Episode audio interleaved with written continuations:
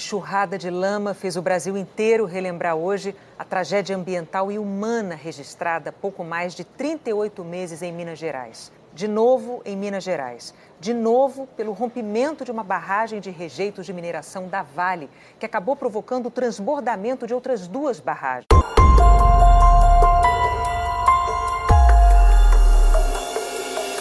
E subiu para 177 o número de mortos da tragédia de Brumadinho. 133 pessoas ainda estão desaparecidas.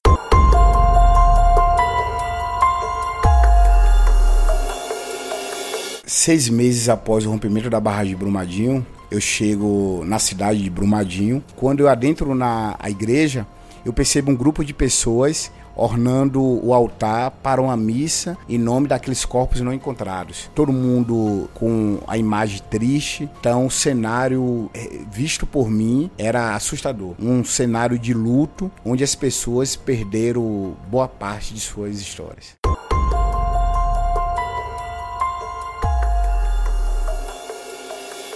O relato de Diego Pereira, procurador da Advocacia Geral da União, retrata um cenário desolador após a queda da barragem em Brumadinho, Minas Gerais.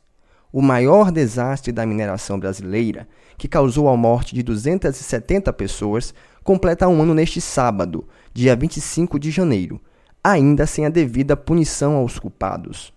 Nessa entrevista, vamos falar mais sobre as consequências da tragédia para a população deste município. Olá, Diego. O rompimento das duas barragens, em Mariana e Brumadinho, ocorreu em um período de tempo curto. O que esses dois desastres naturais têm em comum? Observando esses dois fatos ocorridos, os dois em Minas Gerais, a gente percebe que Mariana não serviu como exemplo para que a Vale, uma das três empresas de maior porte do país aprendesse e mudasse o seu comportamento em relação às barragens que, que lhes pertencem. Mariana ocorreu o rompimento da barragem em novembro de 2015. Três anos depois, janeiro de 2019, ocorre o rompimento da barragem de Brumadinho. Nesse intervalo de tempo, o que parece é que o ocorrido em Mariana não teve uma resposta suficiente dos poderes públicos e isso leva a Vale a repetir a, os mesmos erros em Brumadinho.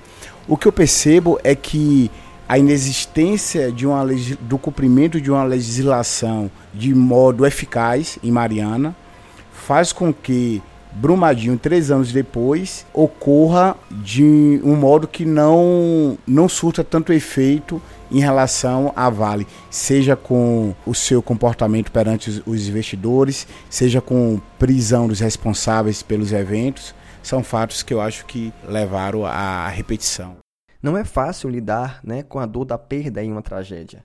Em seu livro Vidas Interrompidas pelo Mar de Lama, você retratou um pouco dessa situação lá em Mariana. Conta aí pra gente como foi escrever esse livro, esse trabalho que você desenvolveu. Eu trabalhei com, com a questão do rompimento de barragem no mestrado em 2015, na UNB. Em 2016, eu vou a Mariana, em Minas Gerais, para conversar com as vítimas desse rompimento de barragem e ali eu percebo um cenário de total destruição ambiental. Foram mais de 40 milhões de metros cúbicos de lama derramado no Rio Doce, em Minas Gerais, e lá em Mariana houve a morte de 19 pessoas. Em Brumadinho, comparando os dois desastres, foram 270 vítimas, dentro das quais 11 desaparecidos, não encontraram os, corpos até hoje. E por ter um número maior de vítimas, há uma repercussão maior na vida daquela população local. Hoje, se a gente volta a Brumadinho, você vê uma população totalmente doente,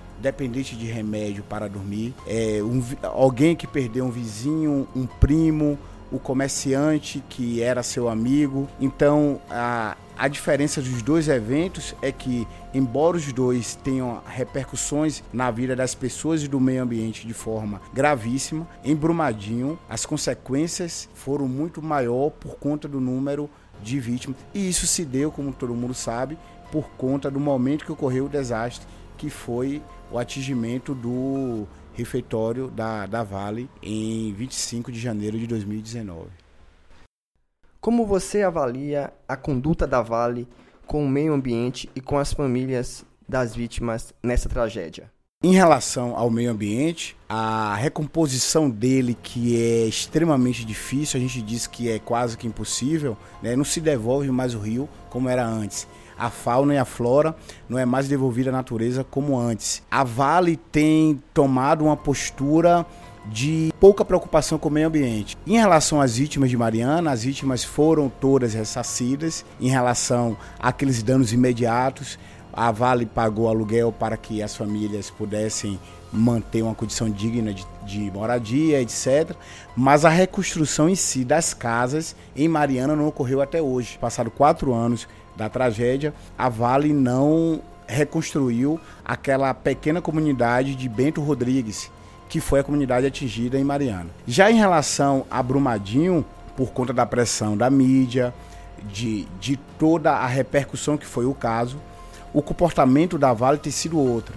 Tem dado assistência, inclusive tem sido dada assistência a pessoas que não foram atingidas diretamente. Exemplo, um comerciante, o, o simples fato da pessoa ser morador, é, residente de Brumadinho, eles estão recebendo indenização mensal porque, quer queira ou não, todos foram é, vítimas indiretas desse evento. O comportamento da Vale tem melhorado, mas isso não significa que ela consegue devolver a dignidade é, roubada dessas pessoas. Muito se fala que faltam leis mais rígidas para coibir situações e como esta, né, que aconteceu com a Vale mais uma vez em Minas Gerais.